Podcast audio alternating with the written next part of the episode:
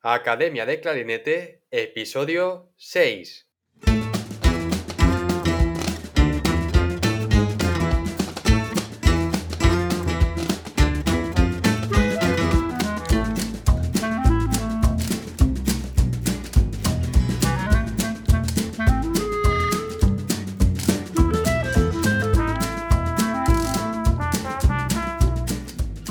Bienvenidos a Academia de Clarinete, el podcast donde comentamos técnicas, noticias, consejos, entrevistamos a expertos y hablamos sobre todo lo relacionado con el clarinete.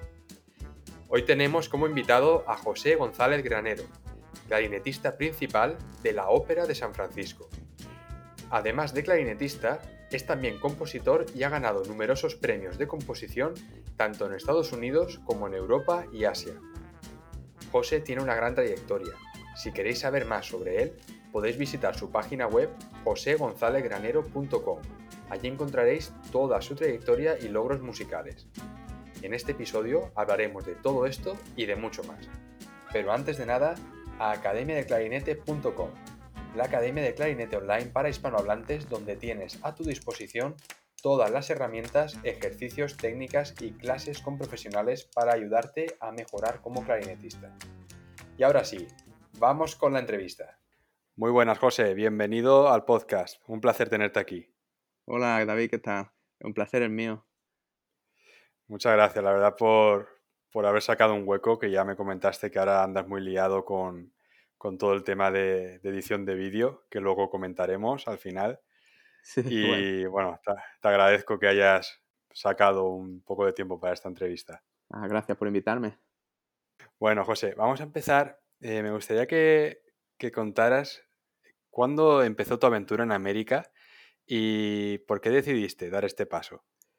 Bueno, la aventura, de- la aventura, bueno, el sueño americano, como lo dicen, empezó justo cuando, cuando conocí a Yehuda en, el- en los cursos de Benidorm, que hacía, que se hacían allí todos los años y Yehuda llevaba yendo ya, llevaba yendo, yo creo que eran 20 años así, o más.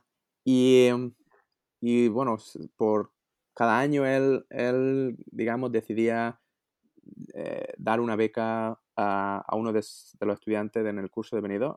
Y, yo siempre había seguido a todos sus estudiantes españoles como Pascual Martínez, César Martín, eh, los- los, Jonathan y Manuel Ri- Rives.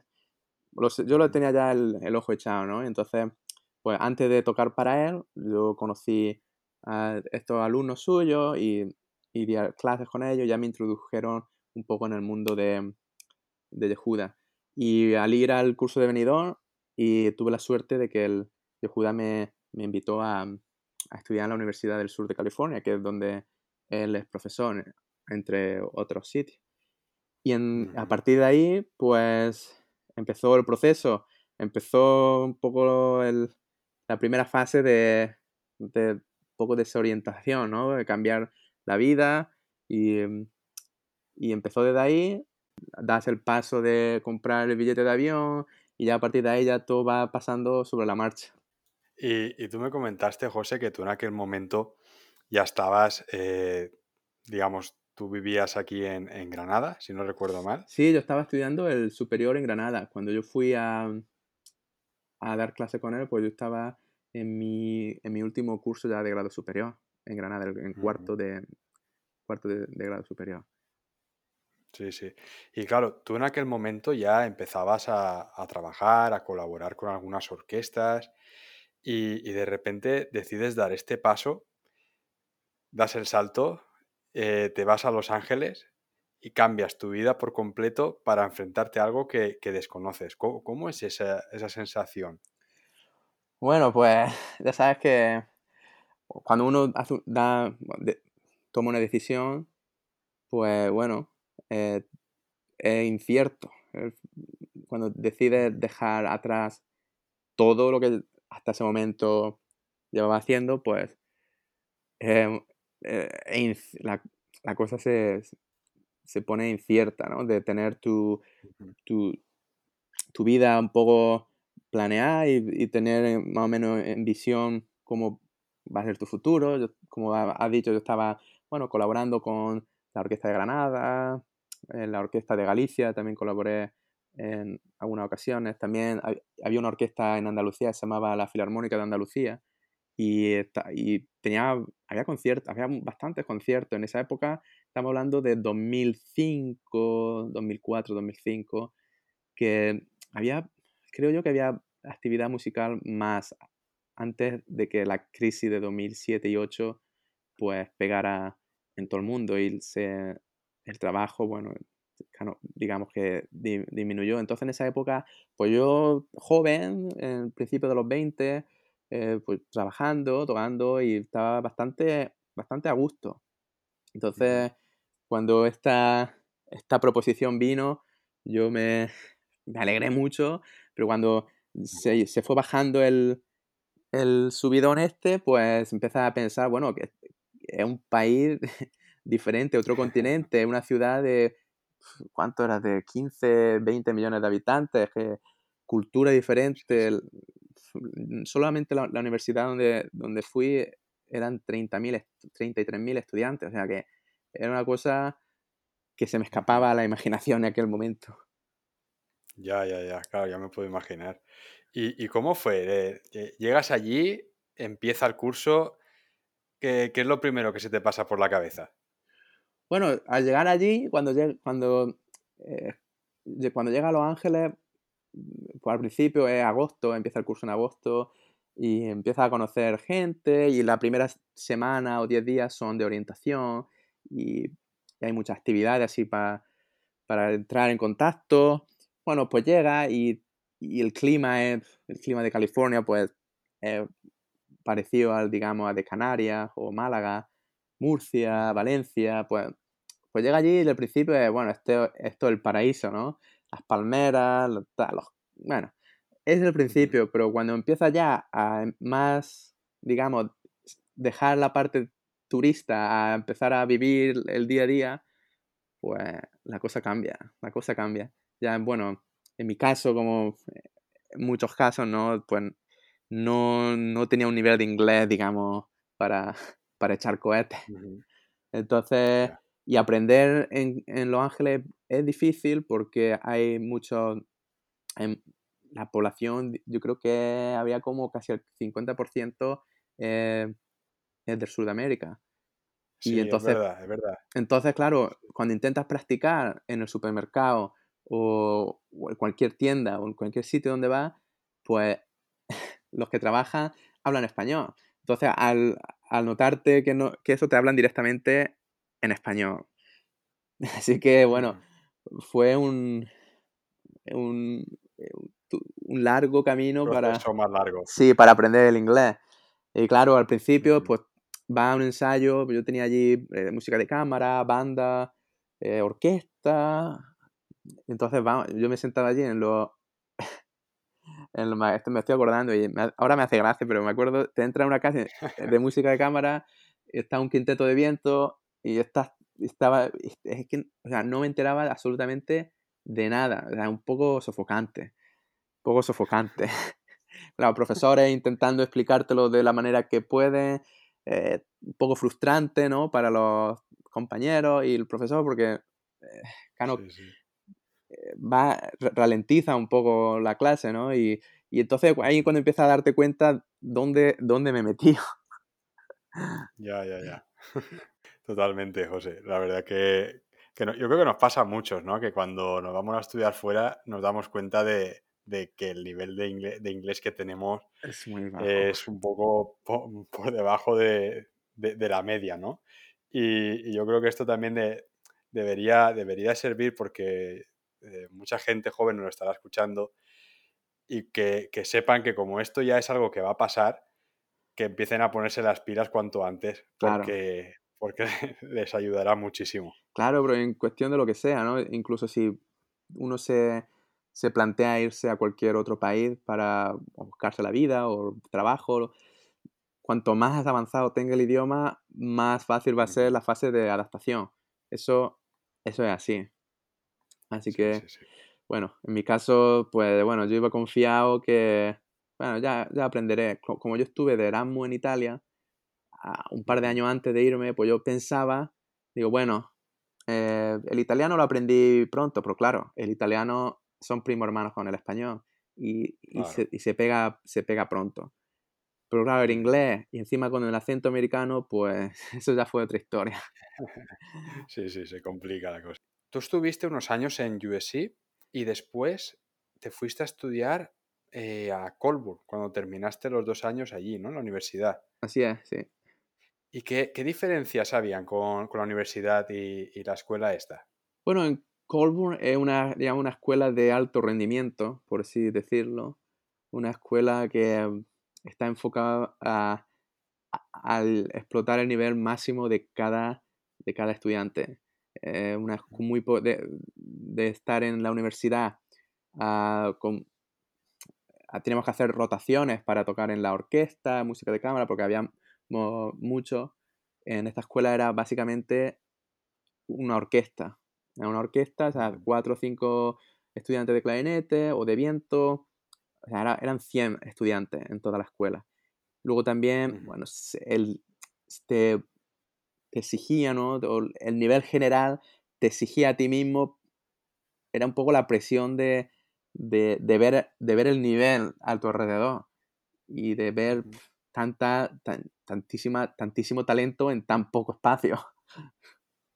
Entonces la diferencia fue un poco eso, ¿no? La universidad, pues en general, ¿no? El programa que yo hice, no, pero en general, el que va a hacer estudiar música como carrera o el máster o el doctorado, pues está en una universidad, tienes que tomar tus clases de, de, bueno, de otras materias. Si estás haciendo la carrera, los cuatro años de carrera, pues tienes que tomar clases de literatura, creo que era, o de, escritura, eh, todo eso, ¿no? Entonces, la parte musical era otra parte más dentro de la carrera. Luego había estudiantes que hacían, que no, no tenían claro si iban, su futuro iba a estar en la música o si iban a dedicar a otra cosa, entonces estaban tomando otras asignaturas también, entonces era un nivel un poco más eh, esparcido, ¿no? Eh, muchísimos niveles en los que, por ejemplo, tenían claro su, que la música va a ser su carrera, pero en la escuela en Colburn era, era eso, era el máximo nivel que posible. Y, luego a, nivel de, financiación y becas y apoyo económico por parte de la escuela, ¿cómo, cómo funcionaba? Pues eh, la universidad, la universidad pagaba la, la universidad está en este caso en el mío, pues pagaba la, el importe de la matrícula y del, y del seguro, seguro médico. Y el, en el caso de, mm, bueno, yo ya me tenía eh, el coste de alojamiento, viaje, todo eso ya corría por parte de, de cada uno. En la escuela, en este, en, este caso, este era una beca al 100%, que incluía todo. Incluso incluía parte de, parte de, de tus gastos para ir a hacer con, concursos, audiciones. También te incluía, no me acuerdo, creo que recordar que era una vez al año, una vez cada dos años, te incluía también una reparación general de tu instrumento. Eh, te incluía todas las comidas. En los fines de semana que la cafetería estaba cerrada, incluía también el, el te daban como un, un estipendio para, para poder salir y comer y cenar, comer, desayunar en el fin de semana. Entonces era, eh, digamos, el 100% plus, un poco más. O sea, que te lo, te lo facilitaban todo de tal manera que los estudiantes solo tienen que centrarse en hacer lo suyo, estudiar y, ya está. Muy bien, muy bien. Y, después, José, tú cuando terminaste de estudiar allí o, mientras estudiabas allí, fue cuando conseguiste eh, el trial en la ópera de San Francisco, que es eh, la posición que ahora ocupas. Sí. Pues estaba, yo estaba en un programa de dos años en Colburn y a la mitad del primer año fue cuando eh, gané la audición. El curso iba de agosto a mayo y la audición fue en diciembre. Y en, en, mi caso empecé en mayo. Así que hice un año en, en Colburn. ¿Y, habías hecho algunas pruebas a orquesta anteriormente o fue de las primeras que hiciste? Sí, había hecho, eh, había hecho bastante. Em, el primer año, en, el segundo año en la universidad, tuve, tuve un trial en orquesta en Dinamarca, que era el Odense Symphony Orchestra. Eh, otro trial, bueno, esto fue el, también durante Colborn, en la radio de Noruega, en Oslo, otro trial. Luego en Birmingham, Inglaterra, llegué a la final, en, la orquesta de Cleveland a la semifinal, en la orquesta del Pacífico, allí en California también a la semifinal. Bueno, y fui un poco tanteando el terreno, ¿no? Y como esto es, como, como no es ciencia exacta, pues bueno, Exacto. unas veces funciona, otras veces no, otras veces no pasaba la primera fase y uno, bueno, antes o después tiene que mentalizarse con, con, el hecho de que no puede llover a tu gusto. Exacto. Y, bueno, eh, llegas a la prueba, pasas a la final, consigues el trial. ¿Cómo es ese momento? Bueno, pues mm, yo creo que la historia, en mi caso, como, lo, como yo fui percibiendo todo esto de las audiciones, fue en mi segundo año en la universidad me propuse hacer todo lo posible y un poco hacer, hacer lo que digo yo, hacer callo ¿no? en las audiciones. O sea, no, no ponerse un objetivo y hacer una audición y espero que salga. ¿no? Entonces yo iba haciéndolo todo, de orquestas jóvenes, concursos, eh, audiciones en todo, todo en, en Europa y en Estados Unidos. Y ya estando en Colburn, yo tenía un poco la idea de, de, volverme a Europa. Y yo me, quería volver a Europa, pues, bueno, por, por, llevaba solamente tres años en, Los Ángeles, tampoco había echado cimientos allí como de, para decir me quedo en Estados Unidos. Pues, pues empecé a hacer, por eso hice lo de Birmingham, hice también en la de Noruega, Dinamarca, yo quería estar cerca de casa.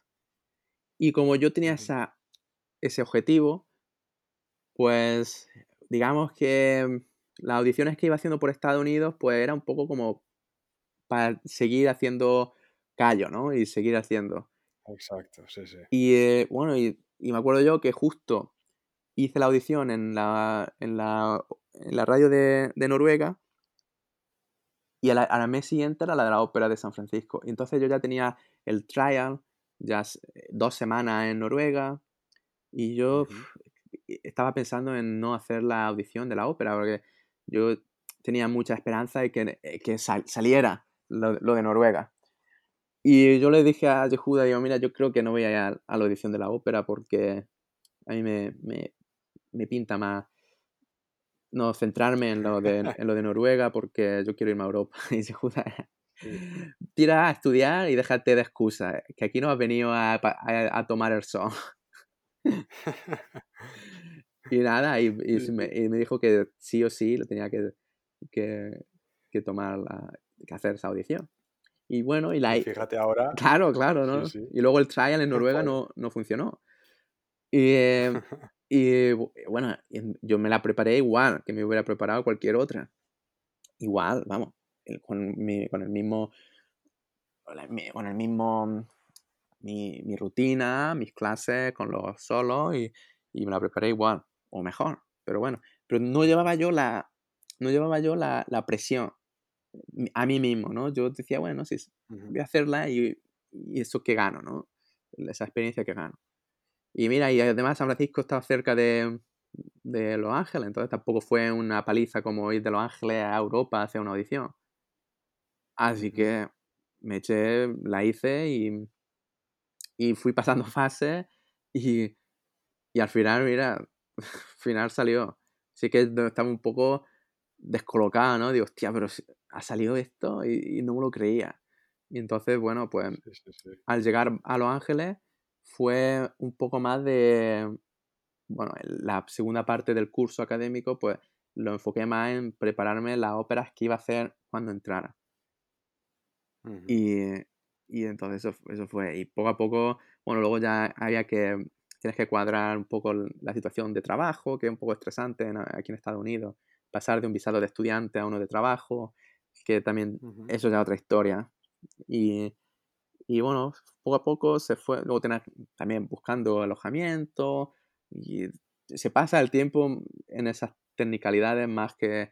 Y luego al llegar aquí, pues bueno, la verdad que muy bien, fue, o cuajó la cosa bastante, bastante bien, fue una, fue una simbiosis, digamos, de, con los compañeros que, funcionó desde el, desde el, principio. O sea, que no fue, no, no tuve tal momento de adaptación que, que hubo así momentos de, de, duda. A lo mejor fue la cosa bastante suave, bastante poco a poco. ¿Y, cómo es eh, trabajar en la Ópera de San Francisco? ¿Cómo es una semana normal? Pues la Ópera de San Francisco generalmente hacemos tres producciones a la misma vez. Es decir, que en una semana, por ejemplo, hay semanas que tenemos seis eh, funciones y hacemos dos veces la misma ópera. O sea, digamos, estamos haciendo Tosca, La boda de Fígaro y, y no sé, algún Wagner.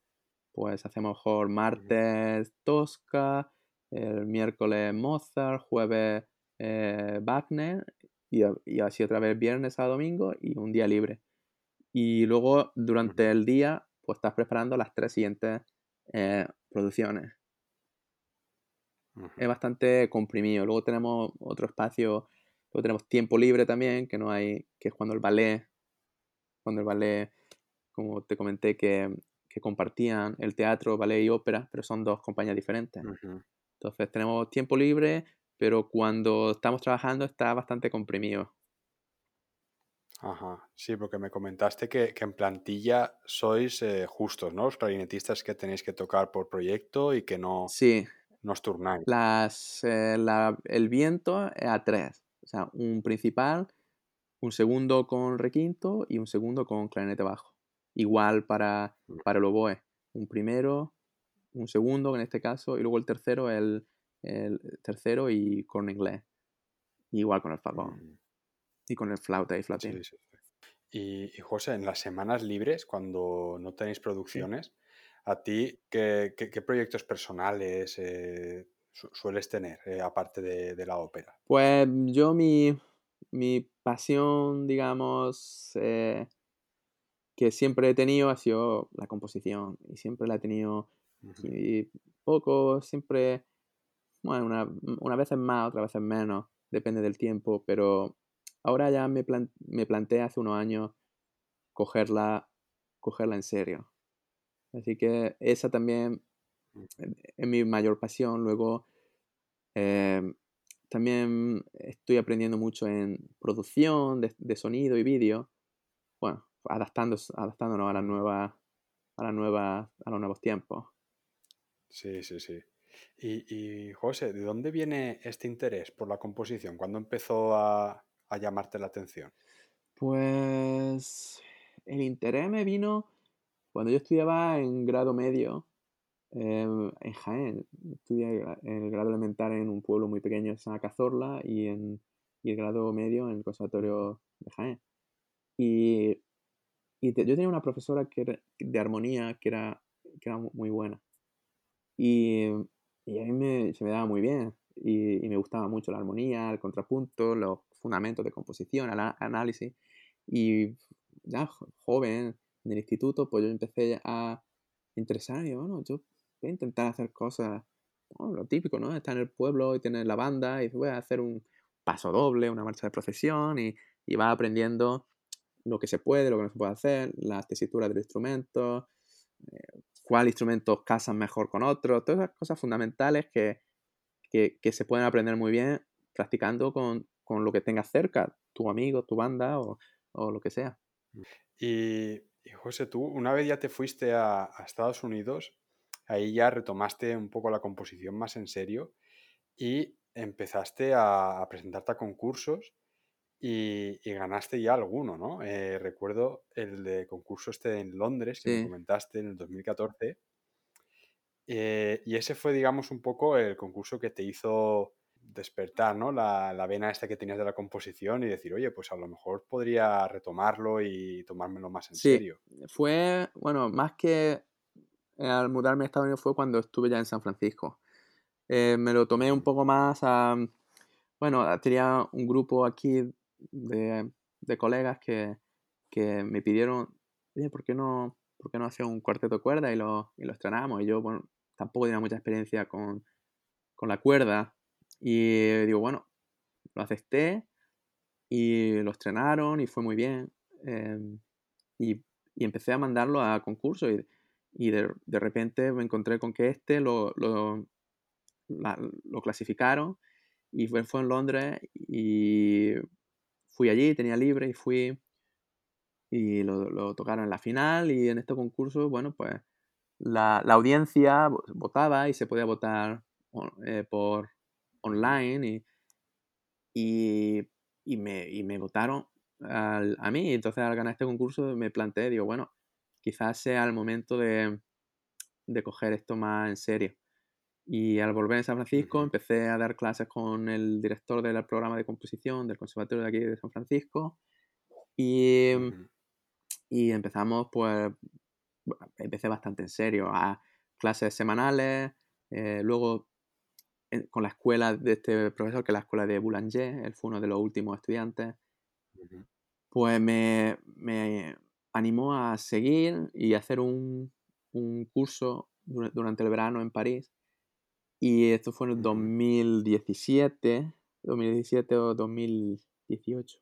Y allí me fui, pasé el verano estudiando intensivamente armonía, análisis, composición, que es importante porque ya parece aunque cada uno tenga su estilo y su voz eh, eh, al escribir música, eh, es importante tener las bases.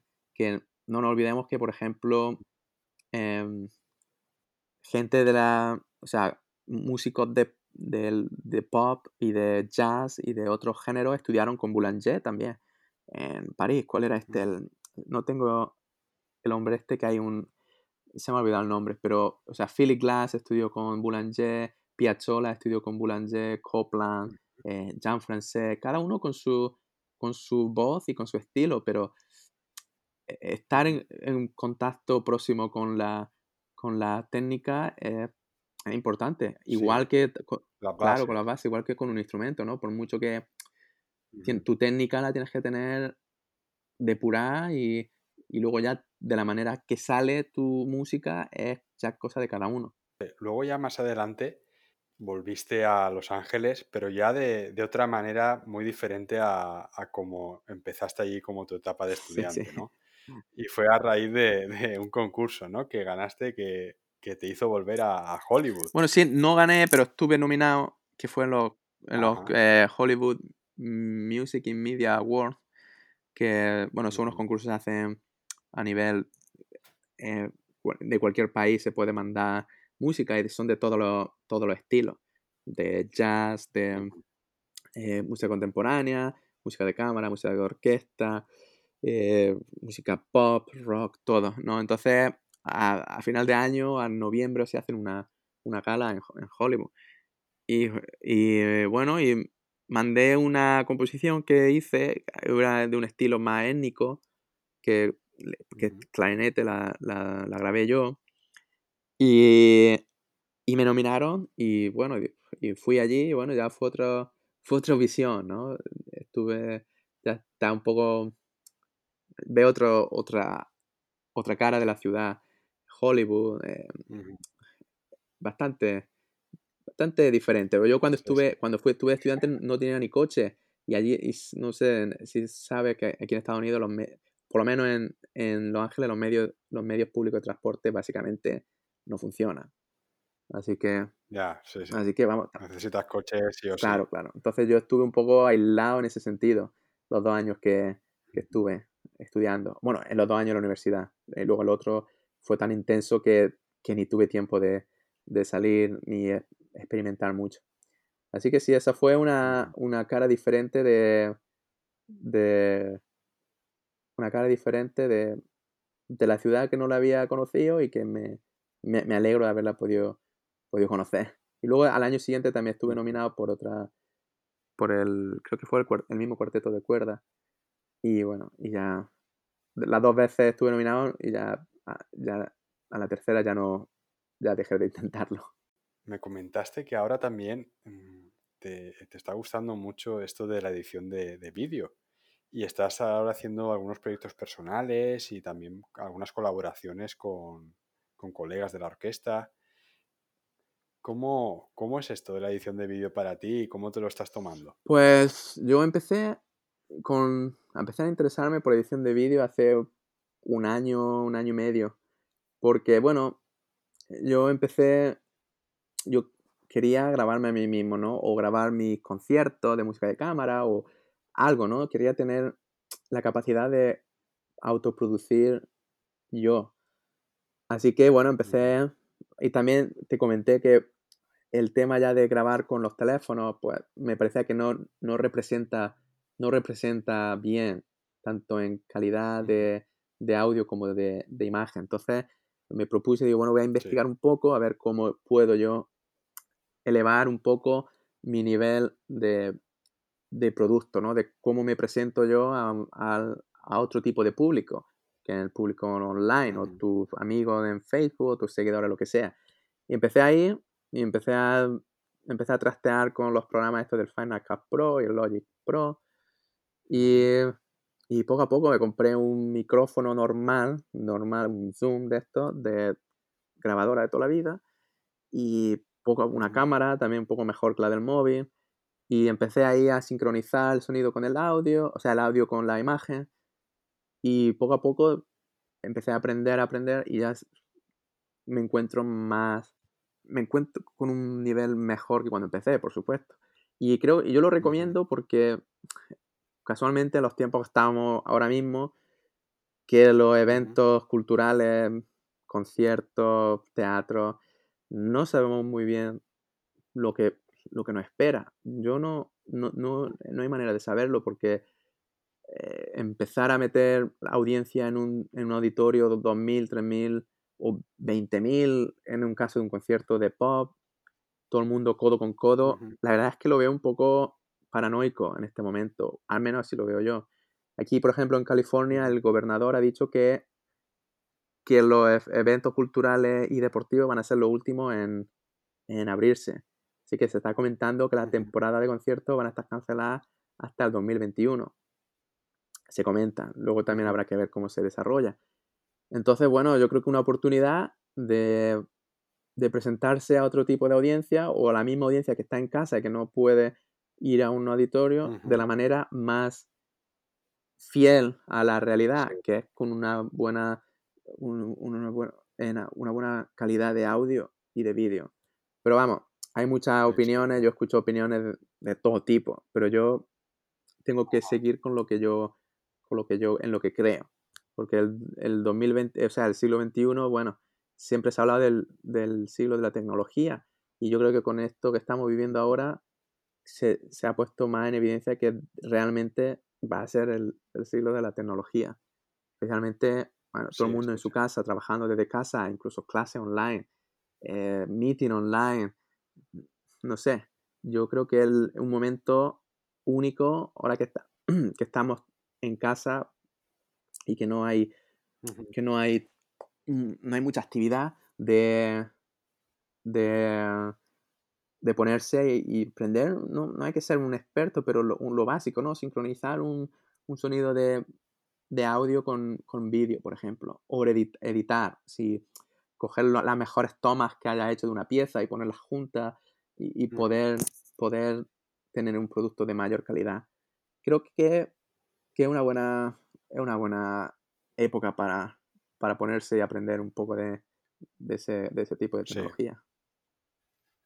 Totalmente de acuerdo. Yo creo que, que, todo esto que está pasando lo que hace es acelerar el proceso. O sea, si ya tendríamos un poco a ir hacia la digitalización, pues ahora es o hay que hacerlo ya. O sea, ahora ya no es, bueno, ya si eso dentro de dos años, tres años, te toca ahora o, nos subimos al carro o nos quedamos atrás.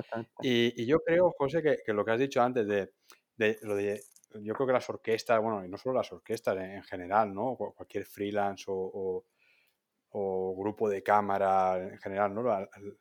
La, cultura, la música, eh, la audiencia, digamos, la, la, tiene, porque quien va a un concierto de, de música clásica o va a escuchar una ópera, tiene las mismas ganas ahora, estando en casa, de escuchar ese concierto. Claro. ¿Sabes? Entonces eh, la gente quiere, quiere escuchar esos conciertos y, realmente si una orquesta se lo puede ofrecer de forma online o le puede, ¿sabes? Como han hecho muchas orquestas ahora como eh, Metropolitan Opera que, pusieron gratuitamente ¿no? algunos conciertos, eh, Berliner, todas estas orquestas digamos, claro, sí que es verdad que estas orquestas a lo mejor ya tenían la plataforma montada, ¿no? Y ha sido más fácil porque, claro, la, eh, orquesta de la Filarmónica de Berlín ya tenía... El Hall, el digital. Claro, tiene el Concert Hall, entonces ya... Pero claro, es también un... para el resto de orquestas es una manera también de ver cómo, cómo, mm, digamos, cómo seguir ese camino también, porque lo que no puede ser es que unas orquestas ya, digamos, tengan toda, todo el camino llano hecho y otras yo creo que tienen que seguir también y, decir, oye, pues si ahora esto tiende hacia aquí, vamos a, vamos a intentarlo y no vamos a quedarnos atrás porque si no al final, claro, cuando empiezan a abrir, eh, como tú dices, no se sabe muy bien cuándo van a empezar a abrir otra vez los auditorios, los teatros, a lo mejor hasta hay orquestas que desaparecen. Claro, es que el futuro es bastante incierto. Especial aquí en Estados Unidos se habla de no por nivel, simplemente las, las 10 ¿no? de Estados Unidos como Nueva York, Boston, Los Ángeles.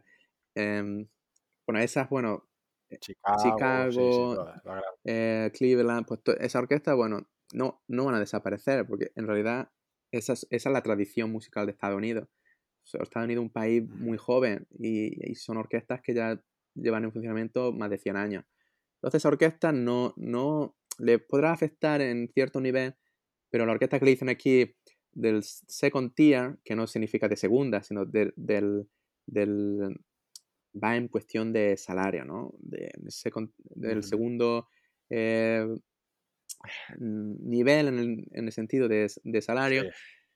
Y la del tercero, eh, que ya el tercero ya son más per service, orquestas, pues sí, esas son, se le ven, se le ve el peligrar bastante, porque lo que, lo que decía de, de, la audiencia, ¿no? De mantenerla, eh, mantenerla interesada en el, en el grupo en la orquesta, de, aunque estén en casa, pero ofrecer y quizás no tengan la plataforma lista y la tengan que desarrollar o no, mucho pueden tener algunos problemas y, y, lo que y sí, la verdad es que hay bastante desorientación en ese sentido.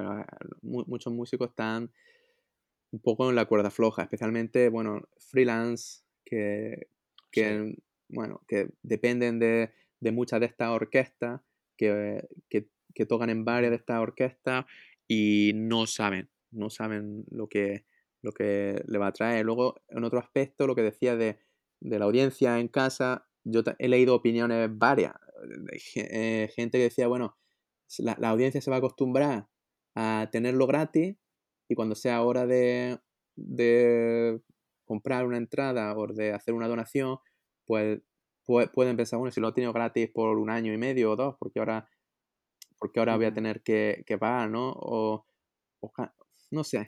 Eh, otra, otra opinión, eso que la mía, por ejemplo, es que, bueno, en nuestro mundo eh, es fácil de olvidarse, porque hay, cada uno tiene su vida cotidiana y sus preocupaciones en el momento. Y bueno, si tú no, si por un año y medio o dos no tienes no tiene esa actividad que solía hacer, pues poco a poco ese hábito se va, se va diluyendo.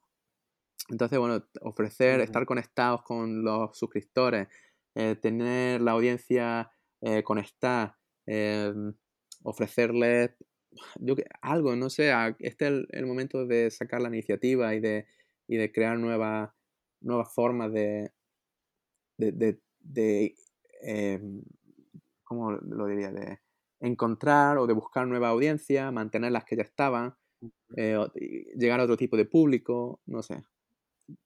No sé lo que, lo que saldrá de todo, de todo esto. Sí, sí, es, momento de eso, de reflexión y de reinventarse. Y porque, porque si no, pues va a ser más difícil de lo que ya, de lo que ya es.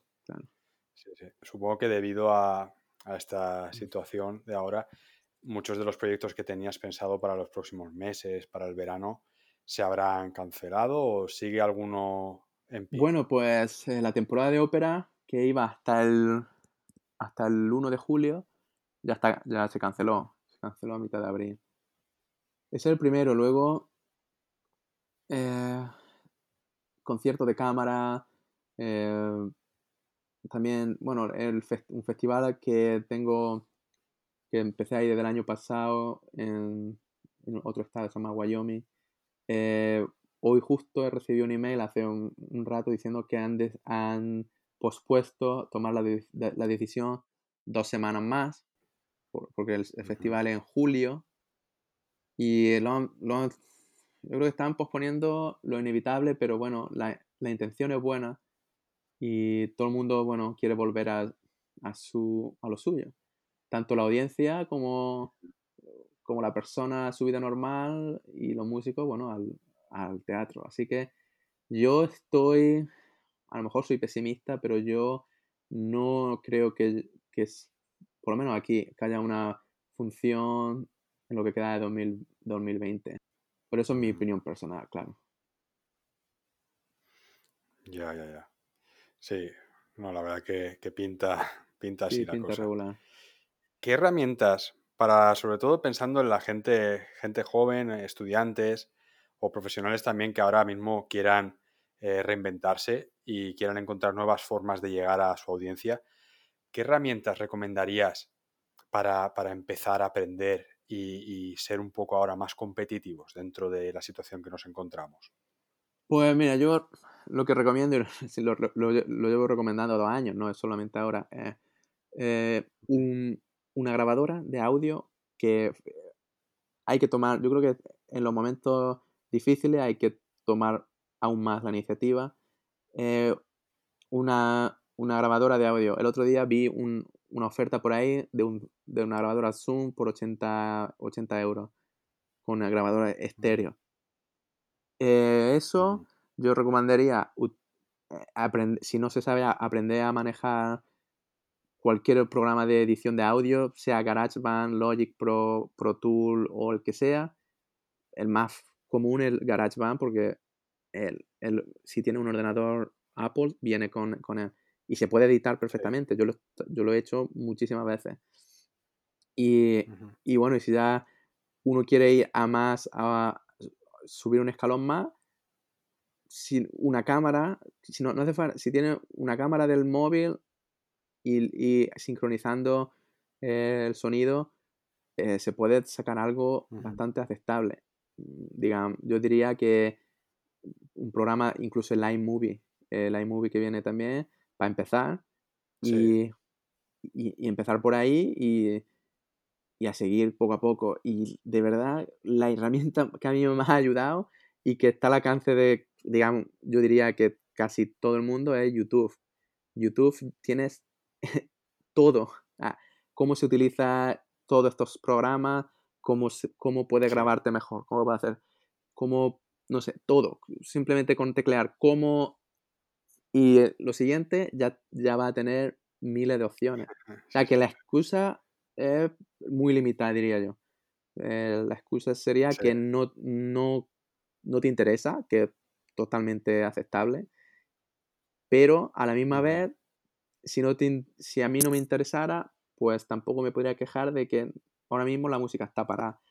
Yo estoy intentando en la parte que me toca, bueno, no, no saturar más, porque es, eh, llevamos 5 o 6 semanas dentro de casa y saturar más con más grabaciones desde con todo mi respeto, por supuesto, con un teléfono móvil, con un micrófono, el teléfono móvil, que si te graban de muy cerca ya está, ya se casca el micrófono, para decirlo así, que, que saturar más eh, la, la, la, vida online con, con, estas grabaciones, pues yo de verdad que, que, el, que animaría a, a quien esté interesado que no es tan, no es tan difícil como pueda parecer y que poco a poco... Y si no, y si no es simplemente por llegar a la audiencia, es cómo, para, cómo, cómo uno puede mejorar ahora mismo sin tener a tu profesor presente. Eh, te, puedes grabar y te puedes puede escuchar mucho más imperfecciones en la afinación, en el sonido, en, en muchas cosas. Aunque sea solo para eso, ya merece la pena. Antes hemos hablado muy poco sobre el tema de, los freelance, ¿no? Eh, si tú tuvieses que dar ahora un consejo a todos aquellos freelance que ahora mismo ven que no tienen ningún proyecto a la vista y que no saben cuándo van a ponerse a volver a trabajar, ¿qué consejo le darías o, qué harías tú en esa situación? Pues es difícil de, ponerse en una situación y yo lo intento siempre, pero yo eh, conectando con lo que hemos hablado sería eh, conectar con, con audiencia, ¿no? En estos tiempos hay, la gente se, hay aspectos de como la compasión, como la, la simpatía en el sentido de simpatía, ¿no? De que, queremos ayudarnos lo uno a lo otro y si, no sé, conectar con nueva audiencia, eh, explorar nuevas plataformas como, digamos, la, la donación, ¿no? Que se hace mucho en, en, en otros aspectos, ¿no? Eh, no sé, una plataforma sería, que he visto yo bastante gente, pues, no sé, son ideas que no sé ni siquiera si funcionan, pero el que necesite, pues, en tiempos difíciles la creatividad es cuando más se, se, expande. Entonces, no sé, he visto gente que pues daba a lo mejor un concierto o simplemente ponía grabaciones suyas y dejaba un link de PayPal por si alguien quería eh, hacer alguna donación o, no sé, explorar nuevas plataformas y conectar con más, con más audiencia, diría yo, ahora mismo. Es que no sé, no sé estando tan fuera de, de, lugar, es, es, difícil, es difícil ponerse en los pies de, de, otra persona, ¿no? Entonces, bueno, lo único que se me ocurre es, intentar explorar nuevas plataformas y seguir en estos días, pues seguir eh, estudiando y, y, seguir con el, subiendo el nivel para que cuando volvamos, pues uno sea un producto que esté en demanda. Y eso también puede, ¿no? Puedes, puede, no sé, puede ayudar. Sí, sí, sí. Sí, eh, eso comentado, yo, yo, también lo he visto. Un, un, día también eh, por internet vi que un músico eh, hacía un directo, hacía un concierto en directo y detrás de fondo dejaba un, un número de teléfono para el mobile pay.